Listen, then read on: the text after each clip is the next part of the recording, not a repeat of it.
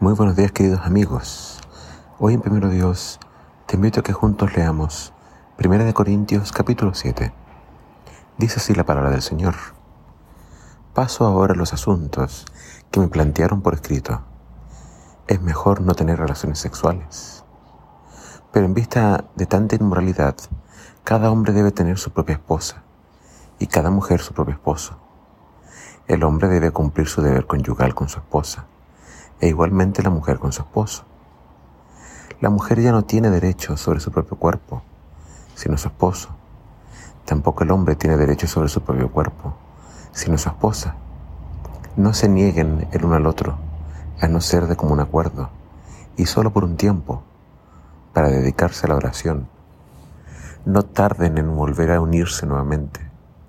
De lo contrario, pueden caer en tentación de Satanás por falta de dominio propio.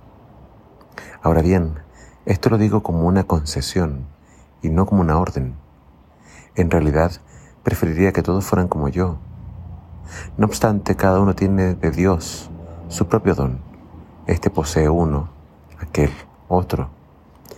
A los solteros y a las viudas les digo que sería mejor que se quedaran como yo. Pero si no pueden dominarse, que se casen, porque es preferible casarse que quemarse de pasión. A los casados les doy la siguiente orden. No yo, sino el Señor. Que la mujer no se separe de su marido. Sin embargo, si se separa, que no se vuelva a casar. De lo contrario, que se reconcilie con su esposo.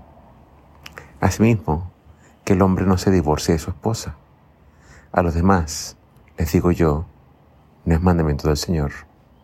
Si algún hermano tiene una esposa que no es creyente, y ella consiente en vivir con él, que no se divorcie de ella. Y si una mujer tiene un esposo que no es creyente y él consiente en vivir con ella, que no se divorcie de él. Porque el esposo no creyente ha sido santificado por la unión con su esposa y la esposa no creyente ha sido santificada por la unión con su esposo creyente. Si, si así no fuera, sus hijos serían impuros, mientras que de hecho son santos. Sin embargo, si el cónyuge no creyente decide separarse, no se lo impidan. En tales circunstancias, el cónyuge creyente queda sin obligación. Dios nos ha llamado a vivir en paz. ¿Cómo sabes tú, mujer, si acaso salvarás a tu esposo? ¿O cómo sabes tú, hombre, si acaso salvarás a tu esposa? En cualquier caso, cada uno debe vivir conforme a la condición que el Señor le asignó y a la cual Dios lo ha llamado. Esta es la norma que establezco en todas las iglesias. Por mucho tiempo, en algunos círculos cristianos, se enseñó que la única función de las relaciones sexuales dentro del matrimonio era la procreación. También se inventó que Dios requería el celibato de aquellos que deseaban servirle. Al parecer todos aquellos que enseñaron eso nunca leyeron bien estos pasajes de la Biblia. ¿Qué enseña la Biblia sobre la sexualidad y el matrimonio? El matrimonio fue creado por Dios. Y aunque la sexualidad está íntimamente ligada a la procreación, es decir, tener hijos, también lo está a la recreación. Es decir, Dios puso en nosotros los deseos sexuales para que los podamos expresar y disfrutar libremente con nuestra pareja. El placer y el gozo de la intimidad sexual fueron dadas por Dios para ser disfrutados con el cónyuge. El sexo no es pecado, siempre y cuando se practique dentro de la seguridad e intimidad del matrimonio. Pablo habla de la intimidad como un deber, un deber sagrado para con el cónyuge, y es un deber que no se debe descuidar. Pablo también habla acerca de como un acuerdo, es decir, tiene que haber comunicación. Y eso es una parte importante de una sexualidad saludable. La intimidad no se debe exigir y reclamar como un derecho, aunque lo es. La intimidad debe fluir naturalmente como una consecuencia del amor y el cariño expresado constantemente entre los casados. Descuidar la intimidad sexual, descuidar la comunicación, puede llevar a la inmoralidad sexual. Y los corintios sabían que en la ciudad abundaban las prostitutas del templo de la diosa de la fertilidad. Pero la prostitución no es el plan de Dios. En un mundo que está acostumbrado a la autosatisfacción, la cual exacerba el egoísmo, Dios le dice que nuestra meta no es buscar el placer propio, sino el placer del cónyuge. No debemos ser egoístas y solo pensar en nuestro placer. Así no funciona el matrimonio.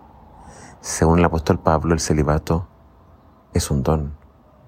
No todos lo tienen y no es un requisito para servir a Dios. El propio, apóstol Pedro era casado. Imponer el celibato a quienes quieren servir al Señor y no tengan el don, indudablemente va a contribuir a que puedan surgir toda clase de perversiones y abusos. La ventaja de ser soltero es que se tiene mayor libertad para servir al Señor. Pero Pablo reconoce que es mejor estar casado a exponerse a las tentaciones y pecados sexuales.